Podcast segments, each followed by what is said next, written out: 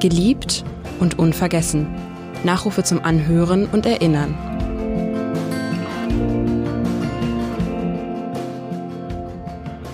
Astrid Kircher, die bekannteste Beatles-Fotografin, geboren am 20. Mai 1938 in Hamburg, gestorben am 12. Mai 2020 in Hamburg kurz vor Vollendung ihres 82. Lebensjahres. Wer war Astrid Kircher und wie war Astrid Kircher? Darüber spreche ich jetzt mit der Musikerin und Sängerin Stefanie Hempel. Sie ist die Schöpferin der musikalischen Beatles-Touren auf St. Pauli, die sehr bekannt und sehr beliebt sind. Mein Name ist Edgar Sebastian Hasse. Liebe Frau Hempel, Sie waren ungefähr neun Jahre alt, als Sie das erste Mal bewusst ein Lied der Beatles gehört haben. Was war das für ein Lied? Was hat das mit Ihnen gemacht? Und was hat Sie wirklich seitdem so berührt an der Musik der Beatles? Ähm, ja, das war ein echtes Erweckungserlebnis. Ähm, mein Vater schenkte mir eine Kassette, eben als ich neun Jahre alt war. Die Kassette startete mit She Loves You und ich muss wirklich rückblickend sagen, das war der Moment meines Lebens. Also dieser Song, wie der losging mit diesem Trommelwirbel, äh, der Euphorie, diesen Stimmen, den Harmonien, da war es komplett um mich geschehen und ab dem Zeitpunkt wollte ich alles über die Band wissen, alles hören, selber Musikerin werden. Schon ein Jahr später habe ich angefangen, selber Songs zu schreiben. Das waren alles Liebeslieder für John Lennon.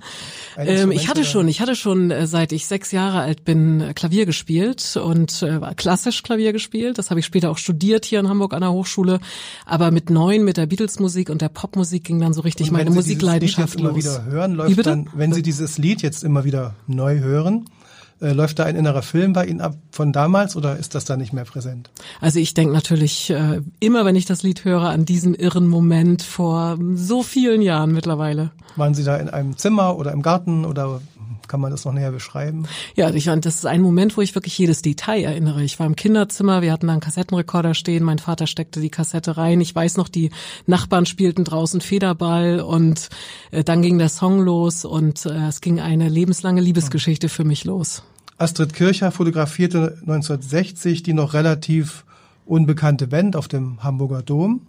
Im Nachruf auf Astrid Kircher, die eine gelernte Fotografin war, schreiben Sie, Frau Hempel, ich bin mir ziemlich sicher, dass alle Beatles in sie verliebt waren. Was war denn das einzigartige Charisma nun an Astrid Kircher? Also ähm, Astrid war eine Frau, auch noch im späten Alter, mit äh, einer ganz besonderen Ausstrahlung und einem ganz großen Charisma. Sie war einfach Künstlerin durch und durch, eine künstlerische Seele. Sie hat auch ihr Gegenüber, das habe ich selber auch gemerkt, äh, immer mit so einem Künstlerauge betrachtet und eben mit so einem ganz besonderen Auge für Stil und Image. Und ähm, Sie war sicherlich Anfang der 60er Jahre hier in Hamburg die Königin der Hamburger Bohème, der Hamburger Existenzialisten und äh, Künstler und sicherlich auch im sehr rauen, wilden St. Pauli eine absolute Lichtgestalt. Also ich weiß, dass ganz viele Leute zu Astrid aufschauten, weil sie eben auch so einen besonderen Look hatte. War und, sie auch äh, hochgewachsen? Oder? Nein, das war sie nicht. Aber sie hatte einen, sie ähm, hatte eben so einen ganz besonderen Look mit diesen kurzen Haaren und immer in schwarz gekleidet, äh, was androgynes, was damals ungewöhnlich war. Und ich bin mir ganz sicher, dass eigentlich alle Beatles in sie verliebt waren. Alle Beatles, besonders der sogenannte fünfte Beatles. Ja. Äh, wer war das gewesen? Der Stuart. Ähm, können Sie da noch etwas näher über die Beziehung der beiden erzählen? Ja, das war Und leider endete ja die Beziehung tragisch. Ja, also zwischen Astrid und Stuart entwickelte sich sehr schnell eine ganz große Liebesgeschichte. Das war für beide eine Liebe auf den ersten Blick. Sie lernten sich kennen im Kaiserkeller. Dazu musste Astrid überredet werden über Tage, dass sie sich ins raue, wilde St. Pauli ähm, begab von ihrem damaligen Freund äh, Klaus Vormann. Und Astrid sah Stewart und sah diese wunderbaren Beatles und hat sich sofort in den damaligen Bassspieler der Beatles, John Lennons besten Freund Stuart Sutcliffe, verliebt. Stewart war selber Künstler, ein, ein begnadeter Maler. Er war eigentlich nur bei den Beatles gelandet, weil er Johns bester Freund war und John wollte seinen besten Freund in der Band dabei haben. Und äh, zwischen den beiden entwickelte sich eine ganz schöne Liebesgeschichte, die natürlich leider sehr tragisch endete. Eine Hamburger Liebesgeschichte oder ja, sich auch mal in London oder in Nein, die sich hauptsächlich in Hamburg äh, ähm, zugetragen hat. Ähm, äh, Astrid hat natürlich Stuart und seine Familie dann auch in Liverpool besucht, aber das ist eigentlich eine Hamburger Liebesgeschichte. Sie haben sich schon 1960 in Hamburg gleich verlobt. Stuart ist zu Astrid in die Eimsbüttler Straße gezogen, hat oben im Dachboden sich ein Atelier äh, gebaut oder die, den Dachboden von Astrid als Studio, als Atelier benutzt, hat durch äh, Astrids Einfluss äh, einfach auch weiter gemalt, also hat hier in Hamburg dann auch an der Kunsthochschule am Lerchenfeld ein Stipendium bekommen und ähm, die Liebesgeschichte endete schon 1962 sehr tragisch, weil Stuart mit nur 21 Jahren ganz plötzlich an einer Gehirnblutung gestorben ist, mhm. in den Armen von Astrid auf dem Weg ins Krankenhaus. Haben Sie mit ihr jemals über diesen Tod gesprochen, Nein. über diesen Verlust? Äh, Verlust? Nein. Nein. Also so tief bin ich mit ihr nicht gegangen, aber es war immer, ähm, ich habe sie ja oft getroffen, es war immer völlig klar, dass Stuart ihre ganz große Liebe bis zum Schluss war. Mhm. Ja, wer hat denn eigentlich nun das Image der Beatles als Pilzköpfe geprägt? Da sagen ja die einen, das soll sie gewesen sein, oder was meinen Sie, Frau Hempel? Ähm, darüber streiten sich sehr viele Beatles-Experten oder auch Beatles-Nerds. Meine Sicht der Dinge ist so, ähm, der sogenannte Pilzkopf oder Mop-Top, wie die Amerikaner nachher sagten, ähm, ist eine, eine Adaption, eine Kopie des Hamburger Exi-Looks. Astrid gehört ja so einer Clique an aus jungen Kunststudenten. Jürgen Vollmer, Klaus Vormann sind andere wichtige Gestalten in der Beatles-Geschichte da, die sich die Exis, Exi für Existenzialisten nannten, inspiriert von der Pariser Bohème. Von Sartre auch bestimmt. Ganz bestimmt. Und eben natürlich auch, es war mehr eine Look-Geschichte. Ne? Also Astrid war natürlich, Astrids Role Model war natürlich Gene Seberg aus Außer Atem, der große Godard-Film. Und ähm, die trugen die Haare eben anders als der Elvis-Look, den die Beatles ja zu Anfang hier noch hatten. Nicht nach hinten gegelt, sondern nach vorne gekämmt, ein bisschen über die Ohren. Und die Beatles fanden diesen Look toll. Und Astrid hat zuerst äh, ihrem Freund Stuart die Haare geschnitten. Der wollte nämlich ganz schnell diesen französischen coolen Look haben. Und ein halbes Jahr später haben auch John Paul und George diesen Look angenommen. Da war auch noch Jürgen Vollmer, ein guter Freund von Astrid, ganz wichtig, der John und Paul in Paris dann auch die Haare so Frau geschnitten Kircher hat. dann die ganzen Frisuren auch schneiden dann jeweils? Oder? Nein, also Astrid hat ihrem Freund die Haare geschnitten, sie hat auch George die Haare geschnitten, aber der Look ist eben geprägt durch diesen, die, durch diesen französischen Stil, durch diesen Hamburger Exi-Look, kann man auch sagen. Wer jetzt nun die Fotos von Astrid Kircher nicht so genau vor Augen hat, was waren das denn für Bilder, die sie von den Beatles gemacht hat und warum sind viele ihrer Fotos dann wirklich auch zu Ikonen geworden? Ihre, die Beatles waren ja zwischen 60 und 62 über einen Zeitraum über zweieinhalb Jahre immer wieder in Hamburg und ähm, haben an keinem anderen Ort mehr gespielt als hier in Hamburg auf St. Pauli in den Clubs. Und über diese zweieinhalb Jahre hat Astrid sie begleitet als Freundin, aber auch als Fotografin. Ihre sicherlich berühmtesten Fotos sind äh, die Fotos vom Hamburger Dom 1960. Das war die erste professionelle Fotosession, die die Beatles jemals hatten. Für John und George sollten das immer die tollsten Beatles-Fotos bleiben, die überhaupt je aufgenommen wurden. Ja, das waren natürlich Schwarz-Weiß-Fotos. Ähm, und das war der Exi-Look natürlich. Schwarz-Weiß wurde fotografiert. Und äh, das ist, na, das sind Ikonen der Fotografie. Das sind äh, bis heute viel, ähm, sehr, sehr berühmte Beatles-Fotos, weil sie vor allen Dingen es geschafft hat, in diesem sehr rauen Ambiente des Hamburger Doms, das war ja Rocker-Ambiente, Jahrmarkt-Ambiente, die Beatles als echte Rocker authentisch rüberzubringen, in Lederklamotten mit Elvis-Tollen. War das der Sommerdom, der Winterdom? Das war der Winterdom. Der Winterdom, der Winterdom das war Anfang November 1960. Und ähm, sie hat es aber eben auch geschafft, ähm, die ja durch die Linse so wirklich die die Persönlichkeiten zu zeigen, also auch die Seele der Figuren zu zeigen, insbesondere bei John Lennon. Ähm, die Fotos von, die sie von John auf dem Hamburger Dom aufge, aufgenommen hat, das sind für mich somit die schönsten Lennon-Fotos, die es bis heute gibt. Und vor allen Dingen war der psychologische Effekt, den diese Fotos auf die Beatles hatten, wahnsinnig wichtig. Denn sie hat mit diesen Fotos den Beatles gezeigt, dass sie cool aussehen, dass sie toll aussehen, dass sie echte Stars sein können und dass eben Rock'n'Roll auch sowas wie Kunst sein kann. Das war ja auch immer der Anspruch dann der, der Exis. Wo wurden dann die Fotos eigentlich zuerst veröffentlicht? Also die Fotos, das weiß ich, wahrscheinlich äh, zuerst veröffentlicht wurden sie wahrscheinlich in der ersten offiziellen Beatles-Biografie von Hunter Davis, noch in den 60er Jahren. Und wem gehören heute diese Fotos? Wo befinden die sich?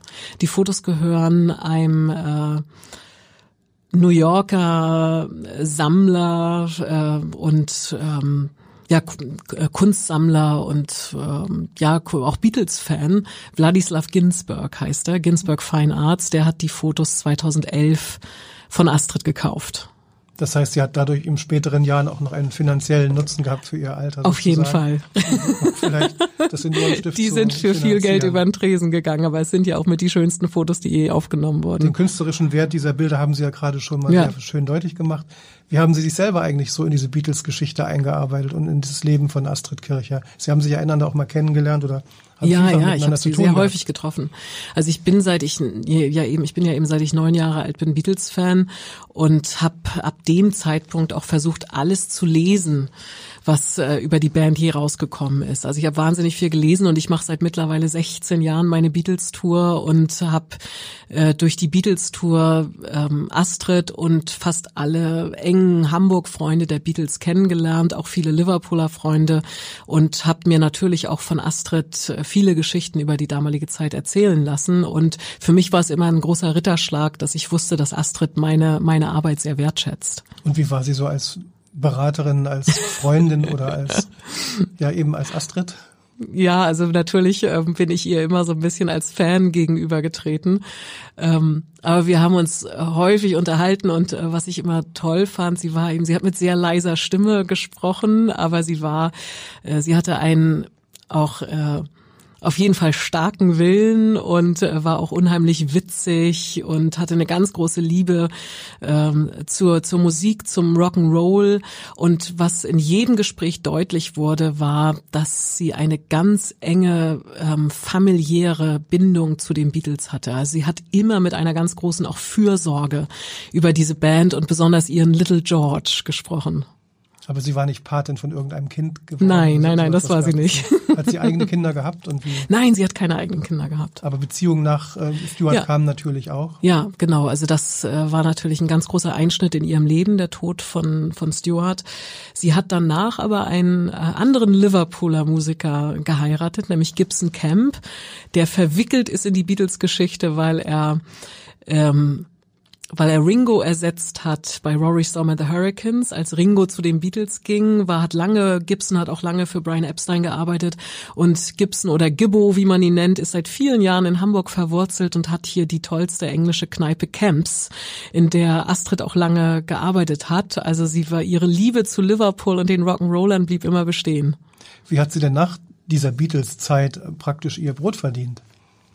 Sie hat ja sehr schnell aufgehört zu fotografieren, weil sie dieses Label als Beatles-Fotografin nicht mehr wollte. Sie hat das Fotografieren Mitte der 60er eigentlich schon komplett aufgegeben.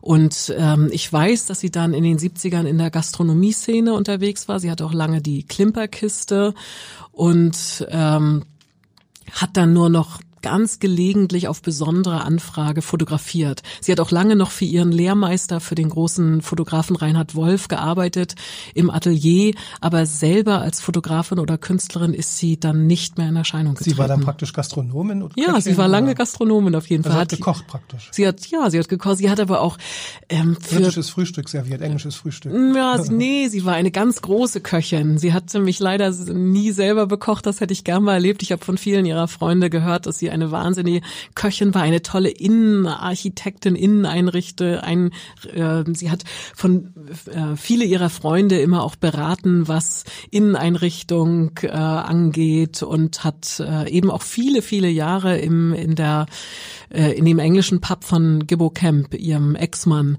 gearbeitet, dem sie immer eng verbunden war. Wie verliefen denn Ihre letzten Lebensjahre hier in Hamburg?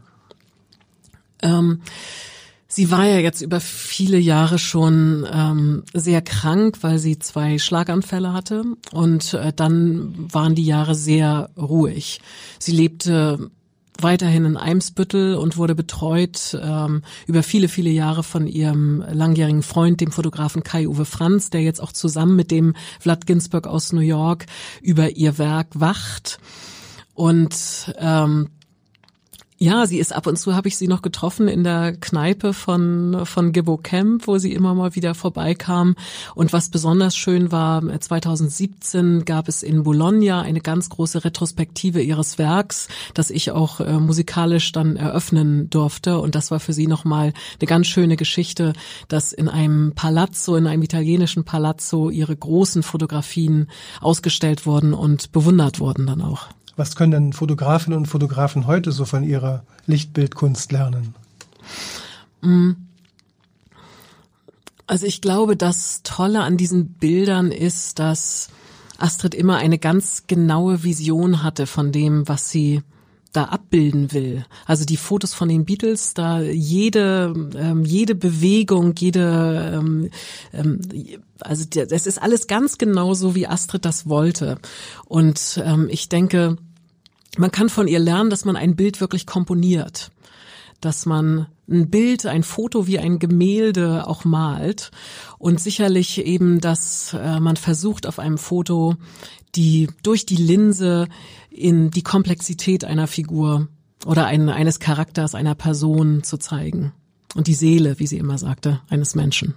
Sie, Stefanie Hempel, organisieren ja und führen dann auch diese Beatles-Touren auf St. Pauli durch. Wann ja. sind die nächsten Touren? und ähm, erfahren natürlich auch die Gäste etwas über Astrid Kircher? Ja, ganz bestimmt. Meine reguläre Tour ist immer samstags 18 Uhr. Ähm, ich organisiere auch viele Konzerte zu Jubiläen ähm, der Beatles oder der Alben der Beatles. Leider ist ja jetzt, äh, was Konzerte angeht, ist es ja sehr schwierig in Corona-Zeiten da irgendwas zu organisieren. Ähm, das 60. Jubiläum, das genau dieses Jahr ist, auch das 60. Jubiläum von Astrid Kirchers Fotos, haben wir gerade groß gefeiert im Indra, dem Original Club. Und äh, auf meiner Tour erfahren äh, die, die Gäste, die Fans natürlich sehr viel über Astrid, den Einfluss der sogenannten Exis auf die Beatles, ähm, die Herkunft der, des Pilzkopfes und natürlich auch schöne Details zur großen Liebesgeschichte zwischen Astrid und Stuart. Da ist man gespannt und will noch mehr erfahren. Wo kann man die Karten bestellen? im Internet unter Hempels Beatles Tour. Das ist ganz einfach zu finden. Äh, und das Besondere an der Tour ist natürlich, dass es eine musikalische Tour ist. Ich habe immer eine kleine Ukulele, George Harrisons Lieblingsinstrument dabei und spiele den Rock'n'Roll der frühen Beatles auf den Straßen St. Paulis. Schade, dass Sie keine Ukulele dabei haben. Nein, dann hätte ich doch ein schönes Lieblingslied von Astrid spielen können. Bei einem anderen Thema. Vielen Dank, Stefanie Hempel. Wir haben an Astrid Kircher erinnert.